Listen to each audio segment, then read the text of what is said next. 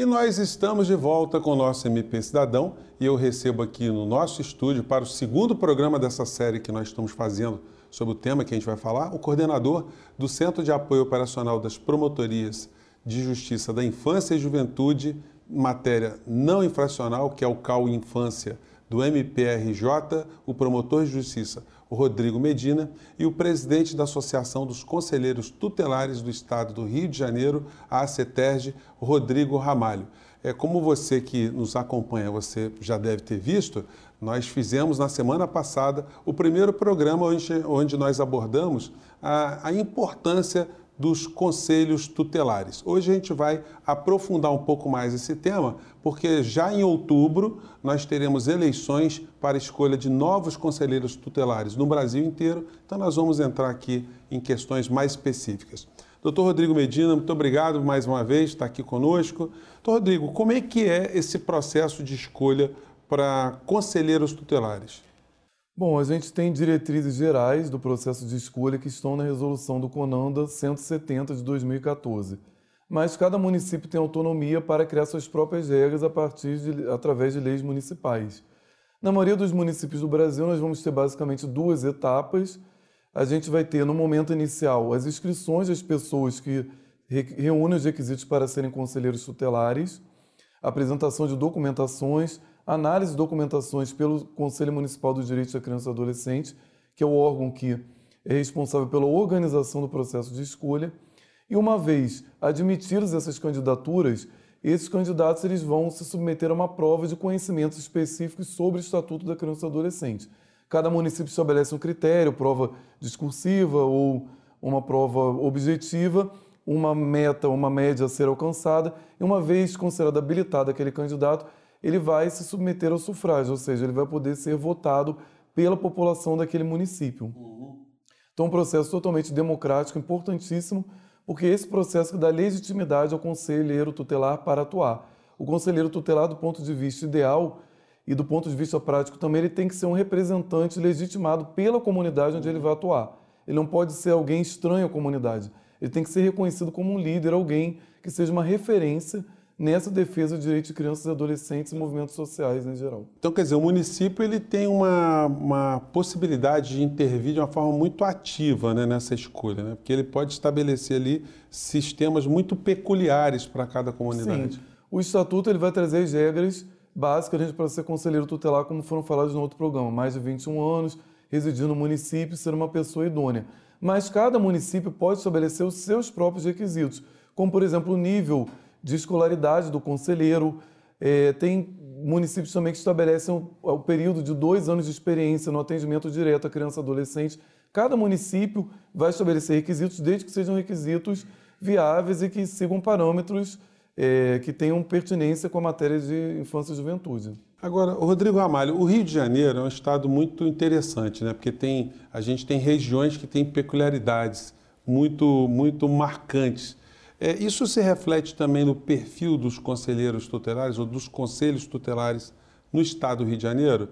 Ou as demandas são idênticas em Não, todos os lugares? Com certeza a gente tem essas peculiaridades né, no estado.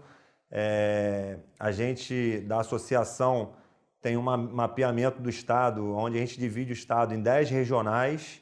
Né, e dentro dessas regionais, é, por questões territoriais e de peculiaridades também. E a gente vê que alguns municípios você tem é, uma questão é, territorial muito grande, né, na qual um conselho tutelar às vezes não consegue dar conta da demanda, não pela questão populacional, né, mas pela questão territorial daquele município. E alguns outros municípios você já tem uma, uma, um, um, território menor né, e uma população muito maior. Então, é, existem várias peculiaridades que vão diferenciar esses municípios e diferenciam também um pouco a atuação desse conselheiro tutelar nos municípios. Agora, é, Rodrigo Ramalho, qualquer pessoa pode acionar o conselho tutelar? Eu me refiro para o seguinte: eu estou imaginando aqui a, a hipótese de uma professora que está percebendo a ausência de determinado aluno que não vai mais à escola. Essa professora pode procurar o conselho tutelar? Sim, pode e deve. Qualquer pessoa, qualquer cidadão é, visto qualquer possibilidade né, de violação e até de suspeita de uma violação de direito de uma criança adolescente, deve sim procurar o conselho tutelar. É, e mesmo que aquele caso ou aquela situação não se configure um caso para atuação do Conselho Tutelar, o Conselho Tutelar vai encaminhar o caso né, para quem de direito para que se possa é, restabelecer a situação ou dar o encaminhamento necessário. Né? E no caso citado, uma professora sente a ausência. O próprio Estatuto da Criança e do Adolescente, né, é, lá no seu artigo, a partir do artigo 53, quando fala da educação, e no 56 mais especificamente, é, fala lá de é, a criança ou adolescente, quando tem alguma situação de maus tratos envolvendo seus alunos, é, negligência por parte de alguma situação da escola e por ausência de alunos, né, que a gente chama de evasão escolar, deve ser comunicado ao Conselho Telar para que o Conselho Telar possa verificar dentro da sua rede de atendimento qual é o motivo né, dessa evasão e quais são as possíveis soluções para a retomada é, das atividades escolares pelaquela, pelaquela criança ou pelaquele adolescente. Olha, gente, o programa, como a gente já falou, está muito interessante. É um programa de utilidade pública que a gente está fazendo hoje. A gente vai fazer um pequeno intervalo e você volte no bloco seguinte, que a gente tem mais coisas legais para falar para você. Até já. E nós estamos de volta com o nosso MP Cidadão. E nesse bloco, né, nós vamos dar continuidade ao tema que nós estávamos abordando, que é a estrutura e a importância dos conselhos tutelares. Eu quero voltar com o doutor Rodrigo Medina. Doutor Rodrigo Medina, aqui no Rio de Janeiro, como é que é estruturado esse, esse processo eleitoral? Isso aí é uma coisa autônoma feita por cada município ou, ou tem, é, por exemplo, TRE atua nessas questões? Bom, é, existe um movimento já antigo do Ministério Público, também dos próprios conselheiros tutelares e dos candidatos, em buscar o apoio do TRE para o processo de escolha dos conselheiros tutelares. Eu acho que não existe nada mais relevante né, para a comunidade, para o direito da criança e adolescente, do que o momento de escolha, a gente selecionar bons candidatos para serem conselheiros tutelares. E a participação no TRE junto com o Ministério Público, eu acho que garante é, a, a, a transparência desse processo. E a gente vem buscando já há muitos anos esse apoio, nem sempre é possível, isso vai variar muito de administração para administração, de gestão para gestão. Esse ano foi feito um movimento organizado, a gente está na segunda vez que vai acontecer o processo unificado em todo o país. A primeira foi em 2015, foi um processo muito negativo, com muita desorganização, muitos é, processos de escolha foram considerados nulos, com decisões judiciais. Não houve apoio do TRE na maioria dos municípios do Brasil. Então, fez um movimento nacional para que isso não voltasse a se repetir no segundo momento de processo unificado. Então, houve um grupo nacional de promotores de justiça ligados ao Conselho Nacional do Ministério Público e a Comissão Permanente da Infância e da Juventude, que é ligada ao CNPG, né, o Colégio Nacional de Procuradores Gerais, nós fomos em conjunto ao TSE, conversar não só com a ministra Rosa Weber, como também com a área técnica, para sensibilizá-los quanto à importância do TRE participar este ano do processo de escolha. E foram realizadas várias reuniões de trabalho até que nós conseguimos um apoio institucional do TSE e isso refletiu no TRE dos estados. Uhum. Né? A partir do apoio institucional do TSE, os TREs tiveram autonomia para aderir ou não, mas a maioria dos estados houve adesão.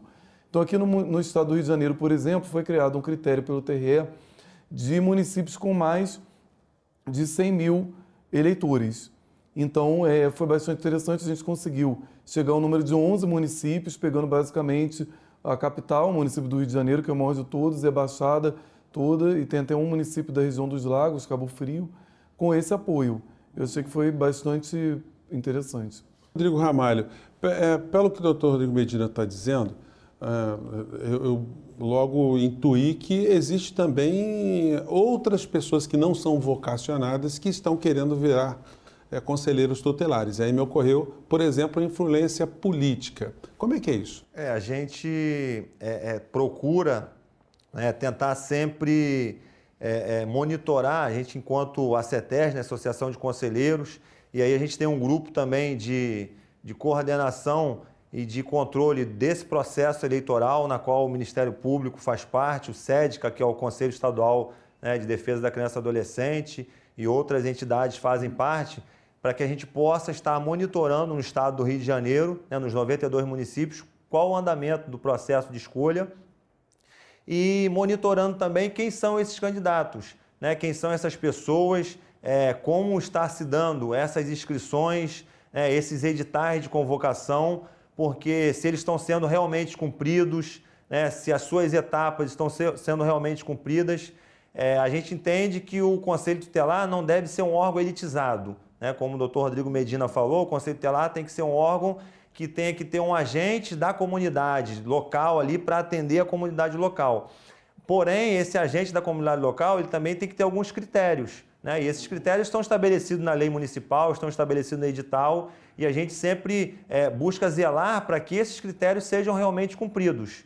Por isso, a gente tem esse grupo de monitoramento, na qual a gente é, percorre também os municípios, é, no intuito não só de fiscalizar, mas de orientar, de acompanhar e de estar auxiliando né, os conselhos municipais do direito da criança e adolescente, que são é, o órgão que tem a competência de fazer o processo de escolha para que tudo possa transcorrer da melhor forma possível. Bom, agora eu queria umas perguntas mais objetivas. Né? É um trabalho remunerado e essa função, ela é a função que é exercida por determinado período ou uma vez aprovado o, o conselheiro tutelar ele, ele garante ali uma permanência? Não, é um, é um trabalho remunerado, né? O, o valor da remuneração depende de cada município, porque o valor da remuneração é determinado pela lei municipal e o período de atuação enquanto conselheiro após eleito é por um mandato de quatro anos. Né? Então, a gente, nesse processo de escolha que acontecerá no dia 6 de outubro de 2019,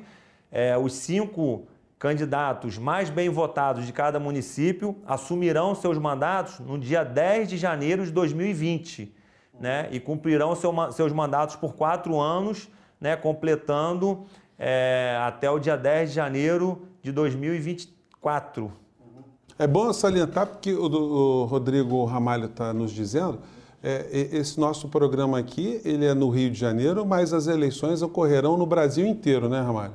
Isso aí é, através da, da, da, lei que foi promulgada em 2012, é, é, fez uma adequação né, na data de escolha e na data de posse. Né? O processo de escolha ainda não é unificado. Então, cada município tem o seu processo de escolha mas a data de escolha e a data de posse é unificada atualmente no país. Isso já é um avanço, né, um avanço bastante significativo. Ainda precisamos avançar mais é, nessa unificação do processo de escolha como um todo, né, para, para que não se permita algumas arbitrariedades por alguns municípios, mas já foi um avanço é, é, esse processo tanto na escolha quanto na posse dos candidatos. Então, Rodrigo Medina, como é que o senhor vê esse processo? Esse processo ele está bem fundamentado? Ele, ele ocorre de uma maneira assim que eh, lhe pareça positiva, adequada? É, isso vai depender do município. Se o Ministério Público, o promotor da infância e da juventude, ele atua para garantir que tudo transcorra da melhor maneira possível. Uhum. O promotor ele tem inúmeras atribuições no processo de escolha desde o início porque a partir do momento que é publicado o edital pelo Conselho Municipal dos Direitos da Criança e Adolescente, que ele vai trazer as regras da lei municipal de uma forma objetiva, com etapas, com prazos de recursos, de inscrição, de apresentação de documento, o promotor atua fiscalizando para que o edital esteja sendo cumprido. Porque uma vez que algum requisito do edital não seja observado ou esteja em contrariedade com o que prevê a lei daquele município, existe a possibilidade de todo o processo de escolha ser considerado nulo. Né? Muitos candidatos recorrem ao final do processo de escolha para que seja declarada nulidade. Então, o MPL tem um papel de fiscal de todo esse processo, ele atua ativamente desde o início. Ele analisa a documentação dos candidatos para ver se os candidatos atendem os requisitos. Ele pode apresentar eventualmente impugnação às candidaturas e no dia da eleição ele faz a fiscalização do que está acontecendo nos pontos de votação. Todas as condutas que a gente tem numa eleição geral que são coibidas, a gente aplica por analogia o Código Eleitoral e também são condutas irregulares no processo de escolha. Não configuram crimes e não geram prisão de ninguém, mas podem fazer com que um conselheiro ou um candidato perca o seu mandato, por exemplo. Então, não pode transportar eleitor, não pode oferecer vantagem devida, não pode fazer o abuso do poder político e econômico. Tudo isso são condutas que o Ministério Público pode receber denúncias sobre esses desvios, essas irregularidades e adotar medidas judiciais, inclusive contra aquele candidato que viola essas regras. Bom, gente, a gente espera que você que tenha vocação por esse tema, que você queira fazer alguma coisa, que esse programa tenha sido bacana para você, mas infelizmente o MP Cidadão de hoje fica por aqui. Eu agradeço mais uma vez a presença do coordenador do Centro de Apoio Operacional das Promotorias de Justiça da Infância e Juventude Matéria Não Infracional, o CAL Infância do MPRJ o promotor de justiça Rodrigo Medina e também do presidente da Associação dos Conselheiros Tutelares do Estado do Rio de Janeiro, a CETERG, Rodrigo Ramalho. Você também pode nos acompanhar através das nossas redes sociais e mandar suas críticas e sugestões para o nosso e-mail que está aparecendo aí na base do seu vídeo. E a gente se encontra na próxima semana. Um grande abraço e até lá. Tchau!